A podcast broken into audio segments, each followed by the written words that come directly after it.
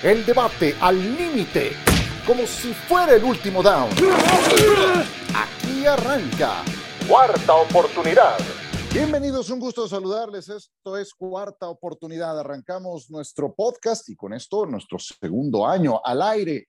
Qué gusto saludarles hoy que se cumple justamente un año, ya que es la noche del draft de la NFL. Estamos llevando a todos ustedes este episodio apenas minutos después de que terminó la primera ronda del draft 2022 de la NFL. En compañía de Itán Benesra, ¿cómo andas, Itán? Hola, Ciro, bien, sorprendido. Eh, un draft súper interesante, listo para platicar acá en cuarta oportunidad de todo lo que ha ocurrido en esta primera ronda. Oh, bueno, sorprendido. ¿Cuántas primeras selecciones colegiales tuvieron los Jets? Tres, y no fueron más porque se acabó, pero si no, ya iban por otra, yo creo. ¿eh? Qué bueno, así yo también estaría feliz. Hola Sergio, ¿cómo estás? Hola, bien señores, gusto en saludarlos a ustedes y a todos los que nos acompañan. Los Jets, precisamente creo, eh, de los grandes ganadores de este jueves por la tarde-noche en Las Vegas. Y diría que también los aficionados que estuvieron presentes y nosotros los televidentes también, porque qué buena primera experiencia del draft en Las Vegas que iniciara así por la tarde, que terminara de noche, con todo lo que esa ciudad tiene que ofrecer, con lo espectacular que es, todas las tomas, todas las imágenes. Eh, me gustó mucho la transmisión del draft eh, desde Las Vegas. Definitivamente creo que la NFL debe considerar volver y volver pronto para el draft a esta ciudad. Sede permanente del draft, yo diría, eh, Las Vegas, la verdad es que fue muy, muy espectacular y así era de esperarse. Me puedo imaginar cómo habrá sido la noche posterior a la primera ronda y la del viernes y la del sábado, porque es la ciudad que nunca duerme. A ver, antes de ir a temas específicos, la primera selección colegial, todo el mundo pensaba que sería Aiden Hutchinson. Al final eh, no fue así. Trayvon Walker es quien termina yendo a Jacksonville, pero antes no quisiera pasó, por ejemplo, en los primeros 10 turnos. Y por eso quisiera recoger qué fue lo que más les llamó la atención a todos ustedes, porque en los primeros turnos nos encontramos, pues, clientes frecuentes de esos turnos altos, como Jacksonville, como Detroit, como Gigantes, perdón, y tan como los Jets, eh, pero pues así ha sido, tú lo sabes. Los primeros cinco picks fueron solamente defensivos.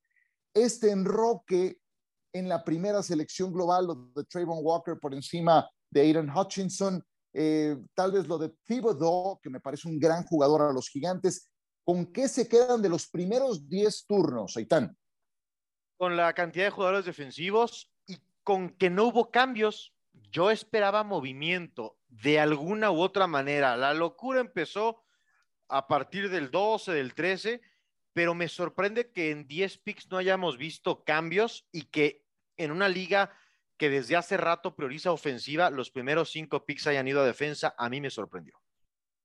Ese es un buen punto. Sergio, ¿a ti qué fue lo que más te llamó de los primeros 10 turnos? Pues agregaría que aunque se veía venir, porque era una, digamos, generación de quarterbacks, ¿cómo llamarla? Eh, pobre, poco atractiva, no tan talentosa, etcétera entendiendo que este juego cada vez es más ofensivo, que eso es lo que busca la NFL con sus reglas, que haya más puntos, que sea más espectacular, que no solo en, el primer pick no haya sido un quarterback, que en los primeros 10 picks no haya habido un quarterback, que hasta el pick número 20 llegara Kenny Pickett a, Pittsburgh. Me gusta cómo cambia, eh, al menos este draft se volvió eh, único en ese aspecto después de que de que veníamos de Trevor Lawrence y Kyler Murray y Baker Mayfield eh, y, Joe Burrow, etcétera, que se tardara tanto así en llegar el primer quarterback, aunque por una parte se veía venir, también creo que es algo que vamos a recordar siempre.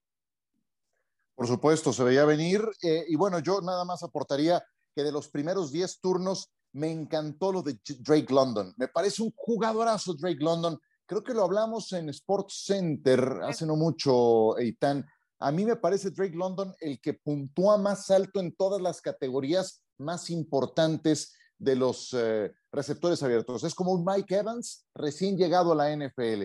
Vamos a ver si termina desarrollándose. Va a Atlanta, Eitan, con Marcus Mariota, nuevo coreback, pero también con Kyle Pitts, a la cerrada, que va a ser mancuerna con Drake London. Sí, eh, fue el primer receptor elegido. Había salido una votación de coaches expertos de los peores cuerpos de receptores de la NFL. Los Falcons eran el peor en esta, en esta votación. Sí. También me gustó mucho eso de los primeros picks. Obviamente, cuando estás seleccionando arriba, pues es que eres malo entre los malos, ¿no?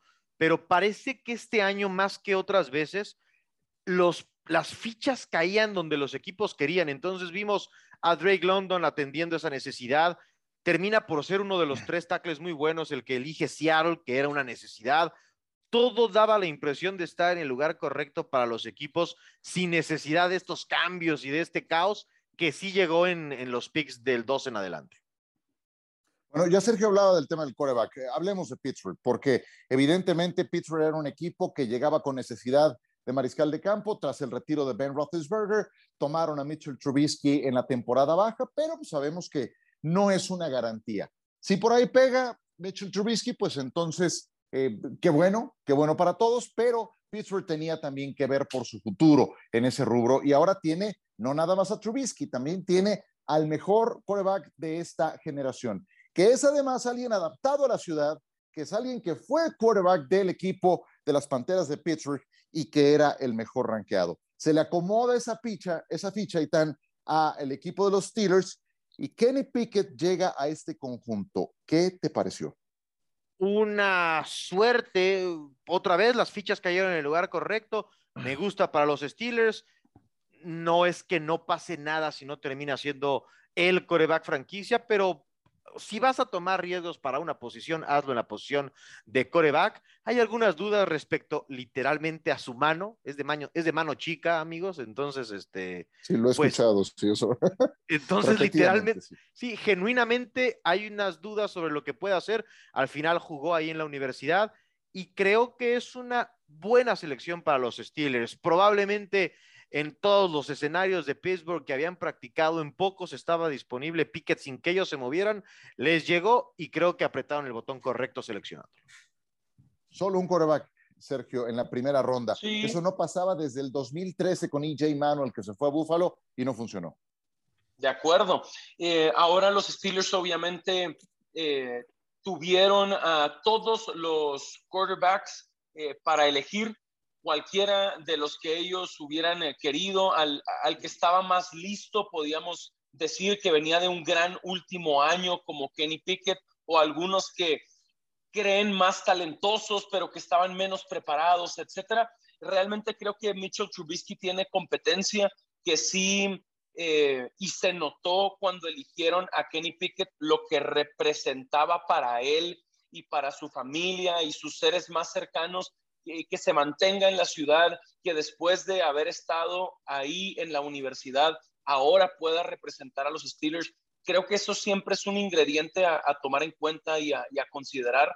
Uno, lo bien arropado que puedes estar en lo personal, en lo familiar, ayuda para, para entregar mejores resultados. Y dos, que te mantengas en un entorno en el que tú eh, ya conozcas y que vayas con tantas ganas al equipo que te elige. Era el sueño de Pickett, se lo cumplieron los Steelers, se veían contentos Tomlin y compañía eh, en su eh, sala de juntas donde tomaron la decisión. Y, y, sí creo que Trubisky tiene competencia inmediata y que le va a pelear Pickett toda la pretemporada y ya sabrán qué hacer, porque sí, hace varios años que, que venía avisándoles el Big Ben se iba a retirar. Pittsburgh no se preparó de la mejor manera para el retiro de Roethlisberger, pero ya con el tiempo encima como lo tenían, sí creo que es una muy buena decisión la de Kenny Pickett eh, a Pittsburgh. Lo, que hace una gran diferencia, yo siempre he pensado, la mayoría de las veces cuando llega un quarterback a la NFL, tiene que ver con la franquicia a la que llega. Eh, a un novato, un novato la va a pasar complicada sí o sí cuando llega a la NFL pero la va a pasar más difícil si llega un equipo como Jacksonville o como Detroit o como los gigantes, por mencionar algunos, y lo va a pasar tal vez menos complicado, va a tener un campo más fértil para germinar si llega a un Pittsburgh, a un Baltimore, a una franquicia funcional, a eso le llamo yo. Entonces Pickett llega a un equipo en el que tiene un estupendo corredor como Najee Harris, donde hay con qué trabajar en la posición de receptor, donde hay una muy buena defensiva, donde hay un entrenador en jefe establecido y una franquicia que sabe cómo funcionar. Eso es muy importante para que un mariscal de campo germine. Vamos a ver, depende de muchos elementos, pero Pittsburgh se ha llevado a la mejor opción disponible y además se acomodan muchos planetas, como se decía al principio. Pasaron un montón de cosas en este draft y muchas tienen que ver con las negociaciones. Y creo que podría ser nuestro siguiente tema de eh, el siguiente bloque, no sin antes preguntarles por Green Bay. Porque recuerdo en los eh, programas anteriores que hicimos, cuando hablábamos de Rodgers y su tango permanente con el equipo, eh, y luego pasa lo de Davante Adams, y bueno, Green Bay va a ir por un receptor abierto en la primera ronda, ¿no? Tuvieron dos selecciones en la primera ronda y tomaron en el turno 22 a un linebacker y en el turno 28 a un tackle defensivo, que yo sé que son selecciones poco atractivas, poco sexys, pero no hay receptor en la primera ronda para Rodgers. ¿Qué les parece? ¿Quién se anima? No hay. No hay Ciro receptor y no ha habido receptor en la primera ronda en Green Bay desde hace 20 años. Entonces, por una parte esto no debería sorprendernos y por otra creo que Green Bay hizo lo correcto eligiendo a dos campeones de la Universidad de Georgia, a dos defensivos titulares estelares de los Bulldogs. Claro que no es lo que quería Aaron Rodgers, tampoco son Jordan Love, tampoco son competencia, pero para mí es que ya se habían ido los cinco o seis mejores receptores cuando le tocó a Green Bay, ya no había un gran receptor ahí que valiera esos picks de primera ronda. Yo sí creo que Green Bay hizo lo correcto. Primero, eh, pagándole a Rodgers, primero. Ya es lo que querías, era tu prioridad, era lo que estabas buscando, toma tu dinero, pero tú no mandas. Nosotros somos los que decidimos. Y le mandaron ese mensaje y se lo dejaron claro, dándole las gracias después de que cobró, mandando a Davante Adams a, Las Vegas y hoy priorizando a los mejores jugadores, que eran los dos defensivos que tomaron. Yo estoy ahí con Sergio. Creo que pocas cosas le hacen tanto daño a un equipo como forzar una selección. Y si en tus rankings un jugador no merece la selección, no debes tomar a una necesidad. Eh, hay buena profundidad en la posición y puedes encontrar valor en la segunda ronda. Si no me imagino mañana los Packers no tomando un receptor, pero para un primer día, yo creo que no, se equivocan tomando a los mejores jugadores disponibles para hacer un mejor equipo, que es el trabajo de los gerentes generales. Sí, sí, tienen tres selecciones el viernes y ahí yo creo que van a buscar a un receptor abierto. Van 20 años sin que Green Bay tome no nada más un receptor abierto en la primera ronda, ni ala cerrada ni corredor de bola. Bueno, corredores ni se asomaron en esta primera ronda. Decía algo Brett Beach, el gerente general de Kansas City. El sábado tendremos disponibles corredores de bola que eventualmente logren campañas de mil yardas y creo que tiene toda la razón. Pero bueno, la naturaleza de la, de la, de la posición. Lo más chistoso que vi el día de hoy, ya saben que circulan memes y un montón de actividad en torno al draft por eh, las redes sociales. Hay una cuenta que les recomiendo mucho, NFL Memes, estoy seguro que también la, siguen. Eh, y, y, el texto es Aaron Rodgers este viernes por la mañana reportándose con el gerente general de Green Bay y ponen la imagen de Will Smith yendo a cachetear a, a Chris Rock entonces, me puedo imaginar la molestia de Rodgers, pero yo creo que hicieron lo correcto los Packers. La, ayuda en la posición de receptor llegará este viernes, estoy seguro. Bueno, vámonos a una pequeña pausa. Regresamos para hablar de otros puntos, porque, claro, todo el mundo quiere un receptor abierto, eh, pero no exactamente si tienes que pagarle una fortuna. Así es de que se dieron varias negociaciones que vamos a comentar en un instante. De vuelta con ustedes en esta cuarta oportunidad especial, después de cumplir un año al aire con todos ustedes, la noche del draft, ahora que se ha llevado a cabo la primera ronda. A ver, ¿Qué tal lo de Filadelfia? Filadelfia creo que tiene que ser marcado junto con los Jets que tuvieron tres primeras. Filadelfia es otro de los equipos que impactaron fuerte en este jueves de draft porque se llevan a Jordan Davis, que es un jugadorazo, Sergio, basta con ver las imágenes, y también se llevaron a AJ Brown. Es como que el modelo de los Rams, ya saben que aquí todos se copian.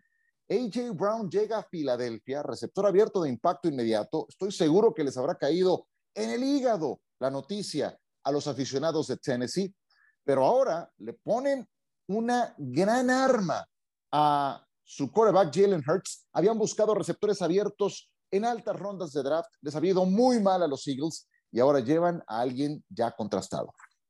Claro, y, a ver, nos sorprende a todos, eh, por una parte Tennessee desprendiéndose de, alguien que es una garantía, que, tiene tanto talento, que mil yardas tras mil yardas, temporada tras temporada, demuestra que, que es de élite en la NFL.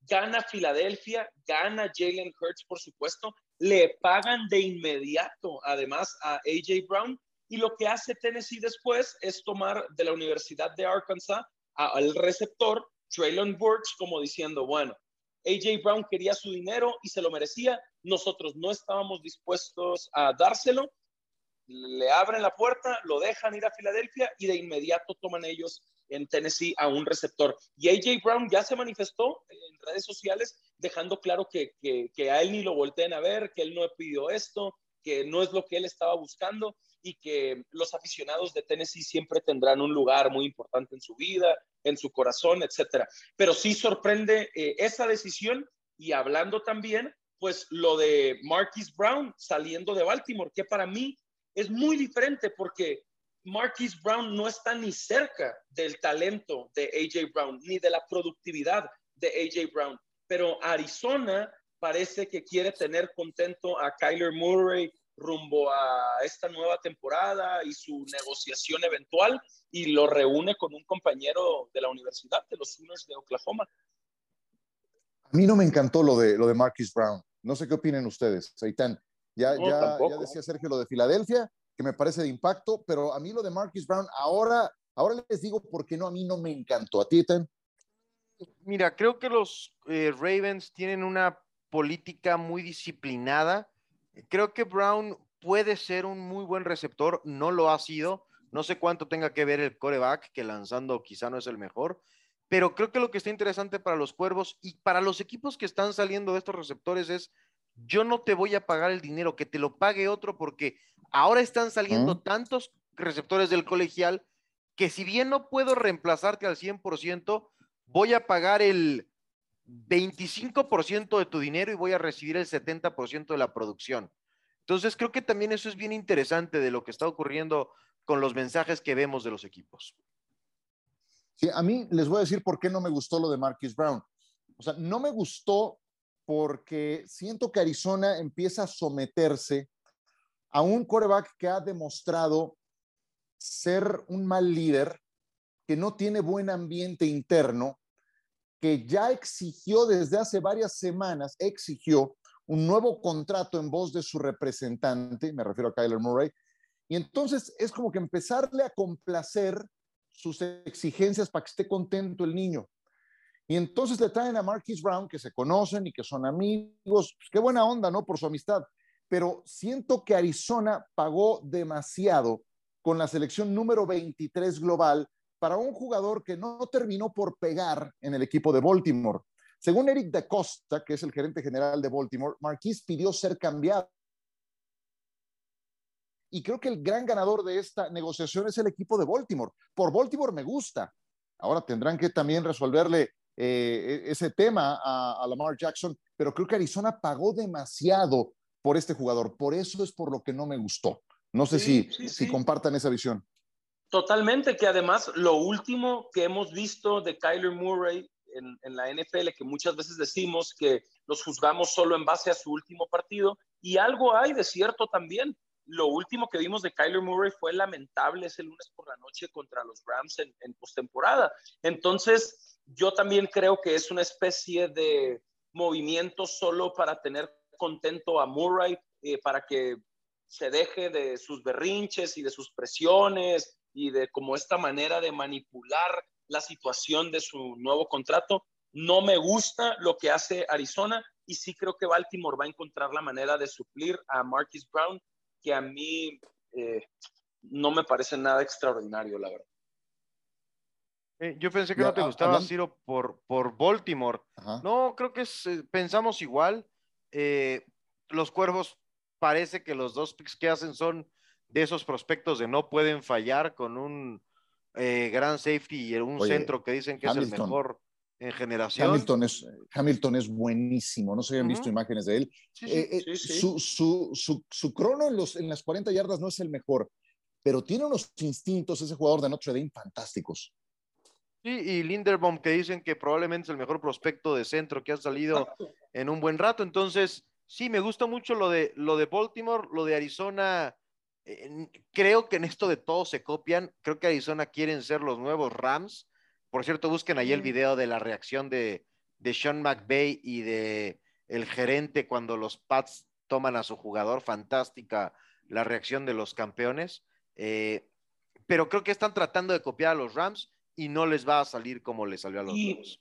Y hablando de copiar, también hicieron mucho ruido la, la temporada pasada en, en, Cincinnati, juntando a Joe Burrow con su receptor de la universidad y Louisiana State, y funcionó y llegaron, de cierta forma, a ganar la conferencia americana y hasta el Super Bowl. Ahora Kyler Murray tiene que, demostrar ya le llevaron a, un ex compañero de la universidad, a un amigo cercano, eh, se tiene que poner a jugar y tiene que eh, jugar mucho mejor de lo que lo ha hecho por lo que eh, invirtió también Arizona en él, tomándolo en el lugar en el que lo tomaron después de haber tomado a Josh Rosen unos años atrás. Algo pasa con Baltimore que tiene un gran feeling para reclutar y desarrollar jugadores a la defensiva alas cerradas, dineros ofensivos, pero no les pidas que recluten receptores abiertos porque, ah, cómo les cuesta trabajo. Así como Pittsburgh desarrolla también grandes linebackers defensivos, receptores abiertos, bueno, a Baltimore le cuesta un trabajo encontrar receptores abiertos bárbaro. Y bueno, Marcus Brown es uno más que no pegó en este conjunto. No quisiera terminar sin antes preguntarle su opinión de Tyler Smith que llega a los Vaqueros de Dallas. La selección número 24, liniero ofensivo. Yo sé que no es una selección así muy, muy de rayos y centellas, etcétera, etcétera. Pero a mí hay algo que me escandaliza de este jugador de Tulsa que llega a los Dallas Cowboys. Cometió 16 castigos en la temporada 2021. 16 castigos. Parece Steve Smith decía, ah, entonces va a encajar muy bien en la ofensiva de Dallas, que comete un montón también de castigos. No se trata de eso, pero ¿qué les pareció de Tyler Smith, Eitan? Eh, no, me encantó por la misma razón. Eh, es difícil que todos, porque se leen comentarios de, de expertos en el draft, gente que, gente que se dedica a esto, etcétera, etcétera. Es poco común que cuando todos levantan la mirada y dicen que el equipo tenga razón. Y, creo que eso pasó con, con el pick de los vaqueros. Ah, no me encantó, la verdad. Vaya, vaya. No, a mí tampoco. ¿A ti, Sergio? Entiendo, entiendo. No, no, no me vuelve loco, pero sí que necesitaban a un liniero ofensivo que puede ser su tackle izquierdo. Sí hay que, dicen todos, mejorar como su trabajo con las manos, que por eso tantos castigos pero obviamente que, es, que es alto, que, es pesado, que, es rápido para su tamaño y que puede jugar no solo la posición de tackle izquierdo para proteger ese lado ciego eh, de Dak Prescott, puede ser también eh, alineado como tackle en el lado derecho, como guard. Entonces, por ahí creo que, que, Dallas sí necesitaba invertir en su línea ofensiva y, lo intentan con este liniero de Tulsa. Veremos si el tiempo les da la razón o no. Por lo pronto, pues obviamente está obligado a ser titular, entendiendo que lo tomaron en la primera ronda. Tyler Smith, entonces, nuevo jugador de Dallas. Eh, un poquito más de contexto. Dos linieros ofensivos titulares de los Cowboys se fueron. Connor Williams a Miami, Lyle Collins también partió. Tyron Smith que es un seguramente futuro Salón de la Fama, ocho veces convocado al Pro Bowl, gran talento, pero lleno de lesiones. Las últimas dos campañas se perdió 19 juegos. Entonces, Dallas ciertamente necesitaba un liniero ofensivo. Eh, todo esto hay que ver cómo pega, ¿no? Pero si me dicen que este amigo cometió 16 castigos en la última temporada, pues la verdad es que es un foco rojo. Y como tal lo dejo. Foco rojo. Este Tyler Smith, no confundir con Tyron Smith, que llega al equipo de los Cowboys. Bueno, pues eh, no quisiera despedirme sin antes preguntarles qué esperan para lo que resta del draft. Viernes y sábado tendremos más selecciones, viene todo el grueso, hay una buena cantidad de talento todavía disponible y desde luego está disponible por la pantalla de ESPN. Eitan, ¿con qué te quedas para lo que viene? Eh, pues me gusta decir que más allá de nombres, que siempre habrá jugadores interesantes, hoy se eligieron estrellas y hoy, hoy se eligen jugadores de los que compras jerseys. Los equipos campeones se construyen mañana y pasado en la NFL. Ahí es en donde los gerentes se ganan su dinero. Con estas joyas, con estos eh, jugadores versátiles, ahí es en donde los equipos que en dos años estén jugando el Super Bowl se van a, se van a construir. Perfecto. Sergio. Interesante eso de, de Itán y coincido. Obviamente no todos los equipos tuvieron selección eh, de primera ronda. Habrá que esperar qué hacen equipos contendientes. Eh, podemos pensar, por ejemplo, en Tampa Bay, que ha hecho otra vez mucho ruido en, la temporada baja, con el regreso de Brady, con la salida de Arians. ¿Qué van a hacer cuando recién llegó a la franquicia? Brady fueron por Tristan Wirfs y funcionó en la línea ofensiva y fue titular y ganaron el Super Bowl. Entonces también tengo mucha expectativa de obviamente no le queda mucho tiempo a Brady en la NFL. ¿Qué va a hacer Tampa con sus selecciones para ganar ahora mismo también? Bueno, si esperan por mariscales de campo y hay dos prospectos que suenan interesantes, Malik Willis de la Universidad de Liberty, Matt Corral de la Universidad de Ole Miss, estarán seguramente siendo reclutados este viernes cuando continúe el draft de la NFL. Ya nos vamos, señores. Ha sido un gusto. Itán, buenas noches. Buenas noches, gracias. Gracias, Sergio. Hasta luego. Saludos y feliz primer aniversario para todos. Por supuesto, gracias a nombre de todo el equipo de la producción. Que la pasen muy bien y hasta muy pronto con cuarta oportunidad. El debate al límite, como si fuera el último down. Gracias por escuchar Cuarta Oportunidad.